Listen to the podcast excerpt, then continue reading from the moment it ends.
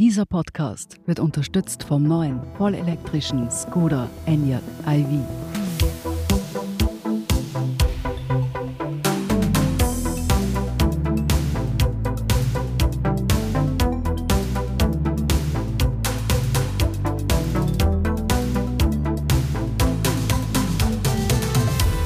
Sie hören Edition Zukunft, den Standard-Podcast über das Leben und die Welt von morgen. Mein Name ist Philipp Bramer.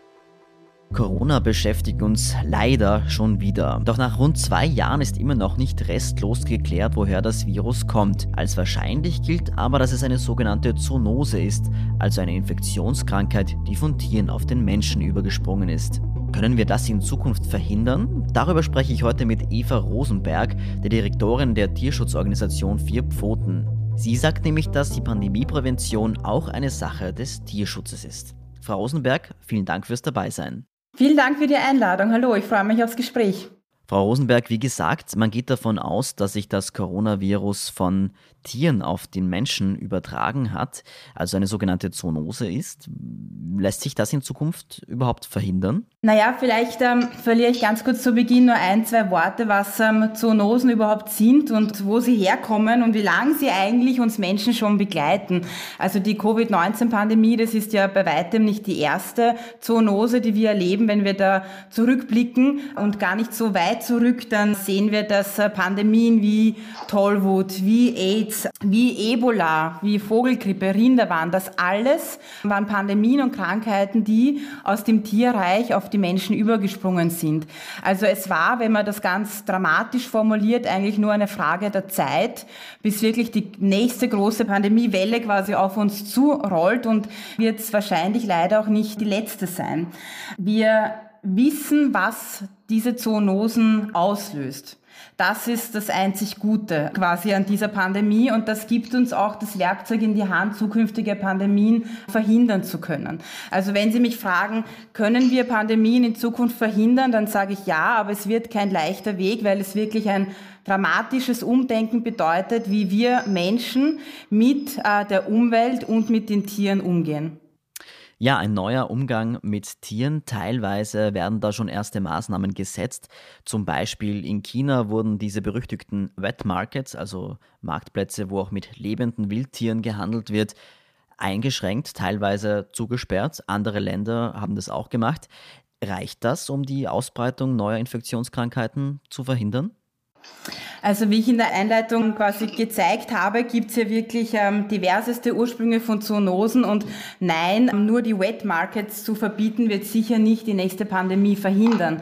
Das ist einer der Ursprungsorte von den Zoonosen, aber es gibt viele mehr. Ganz generell muss man sagen, dass wir wirklich das System des Zusammenlebens zwischen Mensch, Umwelt und Tieren überdenken werden müssen. Wir werden uns auch überlegen müssen, wie gehen wir mit dem Begriff Gesundheit um? Wie können wir die Gesundheit für den Menschen definieren, wenn rund um uns herum alles krank ist. Und das, glaube ich, zeigt schon sehr genau, dass wir nicht so weitermachen können wie bisher, wenn wir die Umwelt zerstören und die Tiere wirklich extrem ausbeuten. Es gibt viele Ursachen, wie diese Zoonosen entstehen können. Und einer, ja, ist, äh, dass wir Menschen wirklich in den Bereich von Wildtieren vordringen und dort in Kontakt kommen mit Viren, die wir Menschen vorher nie hatten und denen unser Immunsystem einfach nicht ähm, gewachsen ist. Ein anderer Aspekt ist aber auch ganz klar die Nutztierhaltung. Wie halten wir die Tiere in unseren Ställen? Das hängt natürlich auch eng mit der Ernährung von uns allen zusammen. Das heißt, es gibt viele Faktoren, die das beeinflusst und es gibt ähm, viele Maßnahmen, die wir setzen können, um die Entstehung von Pandemien zu verhindern. Aber kleine Elemente nur herauszugreifen und einzelne Märkte in China zu schließen, wird sicherlich nicht ähm, das Problem jetzt in, in Luft auflösen. Denn wie gesagt, ähm, dass diese eine Covid-19-Pandemie in Wuhan, in den Wet Markets den Ursprung hatte, ist der eine Punkt. Aber es sagen sehr, sehr viele Expertinnen und Experten, es hätte genauso gut in einem der Ställe in Europa passieren können. Das heißt, es reicht jetzt nicht, sich auf die Fledermaus zu stürzen, die ja angeblich das Coronavirus auf den Menschen übertragen haben soll und alles andere außer Acht zu lassen, während vielleicht irgendwo ein neues Virus ausgebrütet wird. Also bitte nicht jetzt alles auf die Fledermäuse schieben und sagen, wenn wir keine Fledermäuse mehr hätten, hätten wir keine Pandemien. Fledermäuse sind eine der möglichen Wirte. Wir sprechen hier sehr viel im Konjunktiv, weil sehr viel wissen wir noch nicht. Also das wird sicher nicht ähm, das Problem lösen. Äh, wir wissen zum Beispiel auch, dass äh, Marderhunde Wirte sein können. Wir haben es gesehen, dramatisch. Die Bilder sind wahrscheinlich noch sehr, sehr vielen von uns präsent, wie 17 Millionen Nerze in Dänemark gekeult werden mussten, da es auf einer der Nerzfarmen dort dort zu einem Corona-Ausbruch kam. Auch da sieht man, dass quasi wie nah der Ursprung des Virus und wie nah die Zoonosen wirklich bei uns Menschen dran sind und wie dramatisch die Bilder sind. Es ist prinzipiell wirklich noch einmal auf den Punkt zurückzugehen, wie sehr wir Menschen die Natur und die Tiere ausbeuten. Wir sehen das wenn ich nochmal bei dem Beispiel äh, Pelztierfarmen bleiben kann, wie gesagt, dort, wo wir Millionen, Millionen von Tieren unter furchtbarsten Bedingungen halten, rein, um den Pelz in der Kleidung zu tragen. Wir sehen auch die Auswüchse der Massentierhaltung und der intensiven Nutztierhaltung, die wir in Europa und weltweit haben, wo Millionen von Tieren wirklich in sogenannten Tierfabriken leben. Die sind so abertausend zusammengepfercht auf engstem Raume und das ist natürlich eine ideale Brutstätte für die Entstehung von Viren. Wieso? Diese Tiere sind genetisch alle gleich. Das heißt, bei einem Auslöser ist wirklich eine riesige Welle äh, der Infektion da. Diese Tiere sind wahnsinnig gestresst durch die Haltungsbedingungen, denen wir sie aussetzen. Und wir kennen das auch von uns selbst. Wenn wir selbst geschwächt und gestresst sind, werden wir leichter krank. Und natürlich gehen wir auch als Menschen in diese Stelle hinein und sind damit auch diesen Viren ausgesetzt. Und dasselbe ist bei den Wildtieren. Wir zerstören kontinuierlich, während wir reden, jeden Tag Hektar an Hektar von Regenwäldern, an sehr, sehr wertvoller Biodiversität und wir dringen da als Menschen in Naturräume ein, wo wir, wie gesagt, in Kontakt mit Wildtieren kommen. Und all das hängt auch sehr, sehr eng zusammen mit dem Konsum in Europa, in Österreich und eben global durch unsere, durch quasi die Arbeitsteilung, in der wir global bei der Lebensmittelproduktion stecken. Hat das auch eigentlich hat das vielleicht auch etwas damit zu tun, dass Tiere, egal ob tot oder lebendig, teilweise um die halbe Welt gekarrt werden und sich so vielleicht auch Krankheiten ausbreiten können? Absolut. Ich habe es schon kurz angesprochen, die globale Arbeitsteilung bei Nahrungsmittelproduktion. Ich glaube, uns allen ist oft nicht bewusst, woher die Tiere kommen, die in Österreich Stellen stehen und mit welchem Futter diese Tiere auch gefüttert werden. Es ist zum Beispiel so, dass ein Großteil der Schweine, die äh, in Österreich gemästet werden, die Ferkel ursprünglich in Dänemark auf die Welt kommen und dann für die Mast nach Österreich kommen. Wir alle kennen auch die furchtbaren Bilder der Lebendtiertransporte, wo Tiere in ihrem Leben abertausende Kilometer Kilometer herum gekarrt und geschifft werden, quer über den ganzen Globus. Und es ist auch so, dass Futtermittel importiert werden aus Regionen, wo vorab quasi Regenwald abgeholzt wird, um dort Soja anzubauen und dieser Sojaschrot an Tiere in Österreich und in Europa verfüttert wird. Österreich sagt, äh, also ich glaube, Gentechnik frei ist so ein, so ein Riesenschlagwort in Österreich, auf das wir wahnsinnig stolz sind. Aber es ist zulässig und es wird im großen Stil gemacht, dass die Tiere gentechnisch verändertes Sojaschrot verfüttert bekommen. Also wir haben einen direkten Einfluss darauf, wie viel Regenwald abgeholzt wird und was in anderen Ländern passiert. Und natürlich diese Verbringung von Lebendtieren, aber auch durch die Verschiffung von Lebensmitteln, das ist natürlich äh, quasi der Jackpot ähm, für ein Virus. Äh, das hat die immediate ähm, Ausbreitung durch den Import und Export von Lebendtieren, von geschlachteten Tieren und von Lebensmitteln tierischen Ursprungs. Was müsste sich denn jetzt konkret ändern? Angenommen, man würde jetzt sagen, okay, wir wollen eine weitere Pandemie verhindern und das mit mehr Tierschutz erreichen. Was wären denn da äh, die Projekte, die man anpacken müsste? Also zuerst einmal geht es wirklich darum, dass wir eine drastische Reduktion von sogenannten Nutztieren in Europa haben. Wenn man sich vor Augen hält, dass in den ähm, letzten 50 Jahren hat sich die Weltbevölkerung verdoppelt, aber die Fleischproduktion verdreifacht. Und wir haben viele Regionen auf dieser Erde, wo immer mehr und immer mehr Fleisch gegessen wird. Und wir wissen um die verheerenden Auswirkungen sowohl auf die Umwelt und eben auch auf die Entstehung von Pandemien. Das heißt, wir müssen wirklich unseren Konsum überdenken und unser Zusammenhang Zusammenleben mit den Tieren. Das heißt, die drastische Reduktion von Tierbeständen weltweit ist, äh, ist ein wichtiger Schritt. Damit zusammenhängend auch ein schrittweises Ende der Massentierhaltung und damit spreche ich nicht nur die Massentierhaltung bei den sogenannten Nutztieren an, sondern auch zum Beispiel Pelzfarmen und anderes. Und natürlich müssen wir Biodiversität auf diesem Planeten erhalten. Wir müssen uns aus Regionen zurückziehen, wo wir nichts verloren haben. Es ist, äh, es ist so simpel und es ist ganz klar durch diese Punkte, dass Tierschutz wirklich in der Mitte dieser wichtigen Debatten angekommen ist. Man kann, glaube ich, ganz plakativ sagen, solange Tiere leiden, werden auch wir Menschen leiden. Und solange wir nicht wirklich Acht geben auf unsere Umwelt und wie wir mit Tieren umgehen, werden wir dafür quasi die Rechnung bekommen, wenn man das, äh, wenn man das so plakativ sagen mag.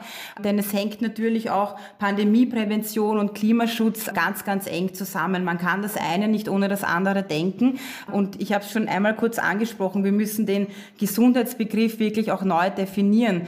Weil wir können nicht so tun, als wäre alles in Ordnung, wenn, wie gesagt, rund um uns herum einfach alles wirklich im Argen liegt. Aber wird es nicht immer Zoonosen geben, wenn Menschen Tiere halten und nutzen und so der Kontakt besteht?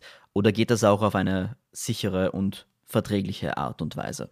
Also wir haben schon sehr stark gesehen, wenn man zurückblickt, dass in den letzten 20, 30 Jahren ein enormer Anstieg an Zoonosen ist. Also man kann klar den Zusammenhang sehen, je mehr wir die Produktion von tierischen Produkten intensivieren, je mehr wir dadurch mehr Futtermittel benötigen und dadurch mehr Biodiversität zerstören, umso häufiger und frequenter ist die Entstehung von Zoonosen. Also das ist ein, ein Faktum, wenn man zurückblickt. Wir haben erst heute wieder die Nachricht bekommen, dass in Österreich ein Fall von Geflügelpest aufgetreten ist.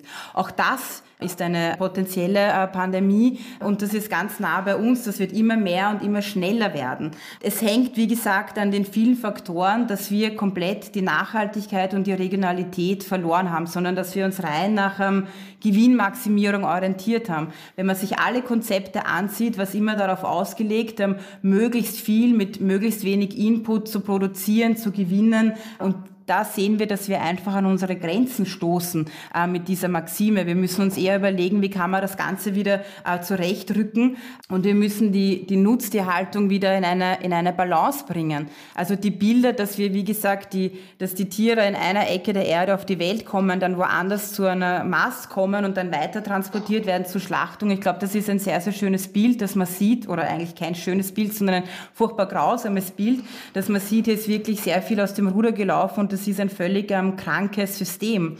Und genauso krank ist es auch, dass Regenwälder abgeholzt werden in Brasilien oder anderswo, um dort Futtermittel für Tiere in Europa anzubauen. Also wenn man da quasi einmal mit einer nüchternen Brille draufblickt, dann sieht man, dass das wirklich ein krankes System ist, wo es wirklich komplett aus den, aus den Rudern quasi gelaufen ist. Das heißt, das muss man drastisch reduzieren. Wir müssen den Konsum von, von tierischen Produkten stark überdenken und damit auch wirklich die Lehren daraus ziehen, um wirklich quasi die, die Natur zu schützen, soweit es noch geht und die Entstehung von Pandemien einzudämmen. Wir machen eine kurze Pause und sind gleich zurück.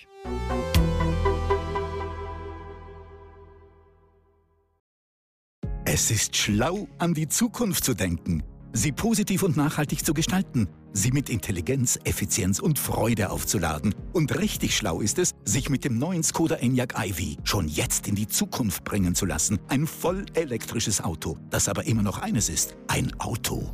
Das Spaß macht, schön ist und voller Innovationen. Ein Auto nicht nur für die Zukunft, sondern für jetzt und für uns. Recharge Life, der neue Enyaq iV. Skoda, simply clever. Frau Rosenberg, jetzt haben wir vor allem über Nutztiere gesprochen, aber Sie haben es ja bereits angesprochen, es geht auch darum, dass sich der Mensch in Gebiete vorwagt, wo er eigentlich nichts verloren hat. Angenommen, man würde das jetzt nicht tun, ändert das eigentlich irgendwas? Weil die Krankheiten im unberührten Dschungel gibt es ja dann trotzdem eigentlich, oder? Naja, aber die ähm, Bewohner des Dschungels können mit, mit diesen Viren und Bakterien umgehen. Das sehen wir ja auch, wenn wir quasi uns in, ähm, auf Urlaub begeben in andere Teile dieser Welt, dass wir plötzlich Viren ausgesetzt sind, die, mit denen wir vorher nie Kontakt hatten. Und das ist das Problem. Die Ökosysteme und die Biodiversität in den Regionen, die besteht ja schon seit vielen tausenden Jahren und die wird weiter bestehen. Aber das Problem ist, dass wir vordringen äh, und dort ähm, Regionen zerstören, wie Sie richtig gesagt haben, wo wir nichts verloren haben und wo wir quasi plötzlich auf einen Schlag die mit diesen Viren in Kontakt kommen. Und das war ja auch beim Wet Market, wo ja neben quasi Fleisch von diversen Tieren, auch von, von Hunden und Katzen, auch viele Wildtiere zum Konsum angeboten werden. Wo kommen diese Wildtiere her? Das sind oft Direktentnahmen aus der Wildnis und all das, quasi dieses Konglomerat hat quasi den Erreger zum Überspringen auf den Menschen gebracht. Das wäre nie passiert, wenn wir quasi nicht direkt den Kontakt äh, mit diesen Tieren gesucht hätten und dort aktiv auch Biodiversität und bestehende funktionierende Ökosysteme zerstören. Also ich glaube, die Erklärung ist relativ simpel und relativ ähm, einfach, ähm, dass äh, dort quasi das Leben funktioniert und dass wir als Menschheit nicht einfach aufgrund unseres eigenen Nutzen und unserer Ausbeutung hingehen können, alles zerstören können und dann glauben, es passiert nichts. Sie haben ja bereits am Rande die Klimakrise angesprochen. Wie hängt denn die mit Tierschutz und auch Pandemieprävention zusammen? Ich sage vielleicht ein paar Zahlen, die mich auch jedes Mal aufs Neue schockieren, wenn ich sie sage und die, glaube ich, das äh, dramatische Bild sehr gut erklären. Inzwischen spricht die FAO davon, dass rund 16,5 Prozent der Treibhausgase, die weltweit entstehen, auf die Nutztierhaltung zurückzuführen sind. Damit überholen wir den Verkehrssektor. Das ist ein riesengroßer Bereich, der noch völlig unter dem Radar quasi passiert. Und dabei ist der Transport von Lebendtieren noch gar nicht mit einberechnet. Da wären wir noch bei viel, viel größeren Zahlen. Ein andere, eine andere wirklich schockierende Zahl ist 77, 77 Prozent der weltweiten Agrarfläche ist rein quasi Produktion für Futtermittel und Weidefläche für Tiere. Das sind enorme Dimensionen und man sieht, was man damit der Natur antut. Also so Schlagwörter sind, sind Gülleseen oder wie gesagt Sojaschrot durch Regen, Regenwaldabholzung. Also es hängt ganz, ganz ähm, eng zusammen und durch diese Intensivierung und durch dieses, durch die Not immer mehr Ressourcen für die Nutztierhaltung heranzukarren, wird wie gesagt auch sehr viel, ähm, sehr viel Lebensraum von Wildtieren nachhaltig zerstört. Und wir Menschen, wir hängen in dem System mit drinnen. Wir können das nicht singulär betrachten und sagen, ach, das sind die Wildtiere, die leben dort und das sind die Nutztiere, die leben dort und da sind wir Menschen. Wir sind einfach abhängig voneinander. Wir können das ähm, einfach nicht trennen und wir, wir können auch nicht weiter die Umwelt zerstören und so tun, das wäre nichts. Und wie gesagt, die intensive Nutztierhaltung hat einen enormen, enormen Einfluss auf den Klimawandel. Die Nutztiere sind deswegen da, weil wir Menschen einfach so wahnsinnig viel Fleisch essen wollen. Weil einfach immer noch in den Köpfen verankert ist, man muss jeden Tag einmal, zweimal, dreimal Fleisch essen. Das tut nicht nur unserer Gesundheit äh, Schlechtes, da sind sich auch alle Expertinnen und Experten einig, sondern das richtet auch wirklich enormen Schaden mit der Umwelt an, ganz zu schweigen von den Qualen, denen wir diese Tiere aussetzen. Ich habe ja vor ungefähr zwei Jahren mit dem Vierpfoten-Gründer Heli Dungler hier im Podcast Edition Zukunft über Tierschutz gesprochen mit dem Titel Wie geht es Tieren in Österreich? Das kann man auch noch nachhören. Und sein Fazit damals zu dieser Frage war eher negativ. Hat sich da in den letzten Monaten und Jahren etwas getan in Österreich? Geht es Tieren jetzt besser? Es ist oft so, wenn man sich mehr und mehr mit Tierschutz beschäftigt, dass man quasi wirklich ein sehr, sehr pessimistisches Bild bekommt, weil einfach Tiere die imediaten Notleidenden sind bei der Gier der Menschen. Also da spreche ich die, die Ernährung an, aber auch die Zerstörung von ihrem Lebensraum. Und es ist so, dass wir in Österreich und in Europa in einem Teil der Welt leben, den wir gut kennen, aber wir wissen auch, dass in anderen Teilen der Erde, wie gesagt, da die Maschinerie der Massentierhaltung und der industriellen Produktion gerade erst zu laufen Laufen beginnt und dass dort noch viele, viele Millionen äh, und Abermillionen Tiere in diesen Systemen leiden werden.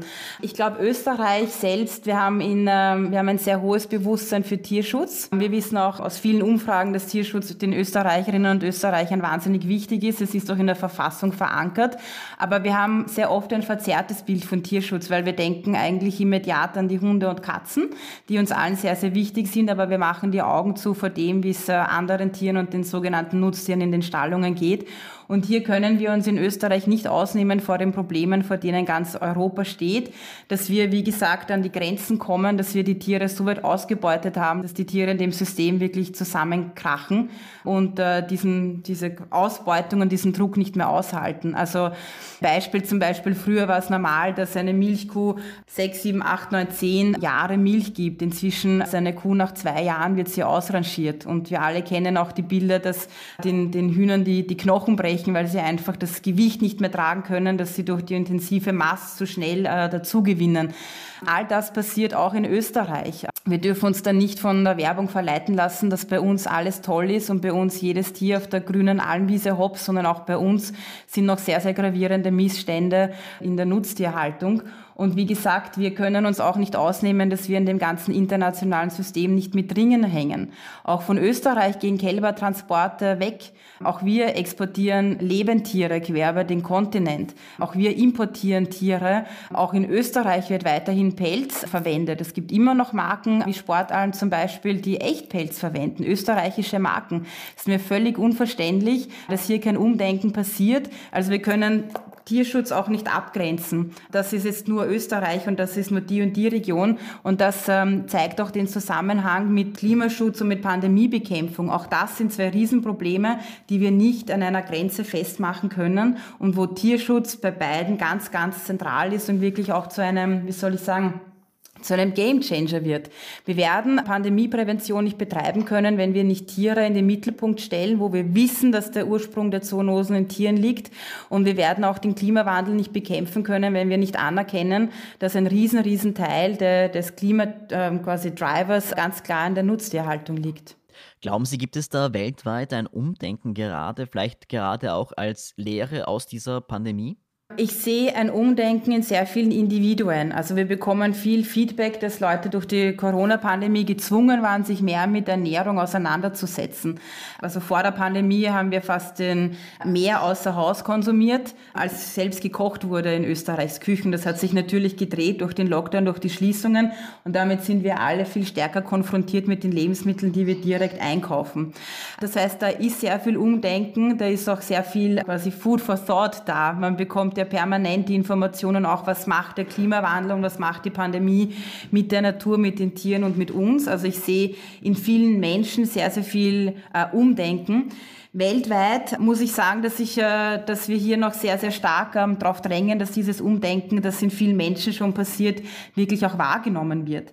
Also es findet nächste Woche eine WHO-Sitzung statt, wo darüber diskutiert wird, ob es überhaupt einen Pandemie, ein Pandemie-Treaty ähm, geben soll. Da frage ich mich, na ja, also wir haben jetzt bald zwei Jahre eine Pandemie, wenn nicht langsam die Urgenz erkannt wird, dass wir uns damit beschäftigen müssen, wann dann, wie lang soll das noch weitergehen? Und da ist auch noch einmal äh, wirklich befremdlich, dass darüber diskutiert wird, ja, brauchen wir überhaupt einen Pandemie-Präventionsplan oder reicht es nicht, wenn wir uns quasi mit Preparedness und Response beschäftigen? Also wie können wir die nächsten Pandemien einfach besser managen. Und da finde ich, das ist schon wirklich sehr Vogelstrauß-Methode, dass wir einfach akzeptieren oder dass viele Regierungen akzeptieren, wie Gott gegeben, diese Pandemien wird es einfach geben und wir müssen nur schauen, dass wir sie gut managen und sich niemand die Symptome anschaut und sich niemand überlegt, ja, können wir nicht die Entstehung der Pandemien verhindern. Und wir haben es heute ja schon ein bisschen angerissen. Es gibt viele Faktoren, die bekannt sind, wie die Pandemien entstehen. Und vielleicht auch ein Satz noch ganz kurz dazu, weil uns als Vier Pfoten das wirklich sehr wichtig ist, diesen Präventivansatz reinzubekommen und das Umdenken anzustoßen, nicht immer nur Symptome zu bekämpfen. Wir haben da letztes Monat eine Studie veröffentlicht, wo wir 30 Wissenschaftlerinnen und Wissenschaftler aus der ganzen Welt befragt haben zu verschiedensten Szenarien. Und interessant war, dass alle gesagt haben, die Prävention wäre am effektivsten und zeitgleich ist sie am unwahrscheinlichsten, weil der politische Wille nicht da ist. Und ich glaube, das eint alle Aktivisten auf, auf dieser Erde, sei es äh, Klimaaktivisten oder Tierschutzaktivisten, dass man am liebsten alle wachrütteln möchte und sagen muss, ja, was muss denn noch passieren, dass man wirklich in die Prävention geht und in den, ein strukturelles und nachhaltiges Umdenken. Etwas Umdenken gibt es ja gerade in der Klimakrise und die bekommt immer mehr Aufmerksamkeit. Auch Institutionen wie der Weltklimarat oder die Klimarahmenkonvention, die ja die Klimakonferenzen veranstaltet, bekommen sehr viel Aufmerksamkeit. Die hat ja gerade in Glasgow stattgefunden und ja, da richtet sich die ganze Welt eigentlich auf dieses Event medial. Da finden auch Aktionen statt von Aktivistinnen und Aktivisten. Bräuchte es für das Thema Tierschutz Ihrer Meinung nach eine ähnliche Institution? Ich bin ein wahnsinniger Fan davon, Dinge integrativ zu denken. Also ich würde mich freuen, wenn sich der bestehende Klimarat oder bestehende Councils und Panels mit Tierschutz und den Auswirkungen auf Klima beschäftigen würden. Wir müssen rauskommen aus dem Silo-Denken. Also ich sage jetzt äh, nicht und äh, bitte nicht so verstehen, dass man Tierschutz nicht in der hohen Bedeutung auch ähm, gesondert behandeln soll. Aber wir müssen im Rahmen der Pandemiebekämpfung über Tierschutz sprechen und wir müssen auch im Rahmen des Kampfes gegen Klimawandel Tierschutz äh, besprechen und da aufnehmen. Und das ist genau auch ähm, quasi unsere Stimme und unser, unser Anliegen. Und deswegen haben wir auch ähm, quasi das ähm, das Klimavolksbegehren mitgetragen und sind bei vielen Klimainitiativen dabei, weil wir genau sagen, wir kommen nicht weiter, wenn quasi sich die eine Partie nur mit Tierschutz beschäftigt und die andere nur mit Klimaschutz, sondern wir müssen das integrativ denken, äh, weil es einfach auch so eng zusammenhängt ich will es nicht, wie gesagt, ich, ich habe es schon, schon ganz oft gesagt, wie nah quasi Klimaschutz, Pandemiebekämpfung und auch menschliche Gesundheit äh, zusammenhängen. Das heißt, wie gesagt, wir müssen auch diese Gegensätze auflösen und gemeinsam über die drängendsten Probleme hier sprechen, weil wir werden das eine nicht ohne das andere lösen können. Frau Rosenberg, vielen Dank für das Gespräch und fürs Dabeisein. Dankeschön für das Gespräch. Ja, und danke auch Ihnen, liebe Hörerinnen und Hörer, fürs Dabeisein. Mehr rund um das Leben und die Welt von morgen finden Sie wie immer auf der standard.at slash Zukunft. Wenn Ihnen der Podcast gefällt, dann bewerten Sie uns doch auf iTunes oder anderen Podcast-Plattformen. Wenn Sie uns unterstützen wollen, dann können Sie das tun mit einem Abo. Mehr finden Sie dazu auf abo.derstandard.at. Die nächste Folge Edition Zukunft erscheint wie immer in zwei Wochen. Bis dahin alles Gute und Baba.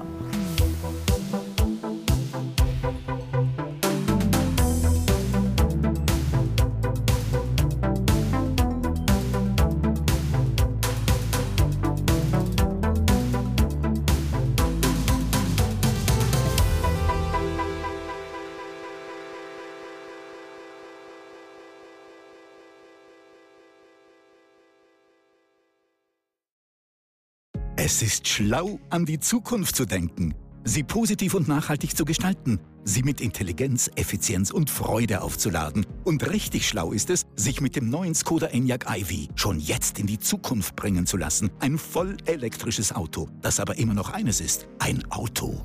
Das Spaß macht, schön ist und voller Innovationen. Ein Auto nicht nur für die Zukunft, sondern für jetzt und für uns. Recharge Life, der neue Enyaq iV. Skoda, simply clever.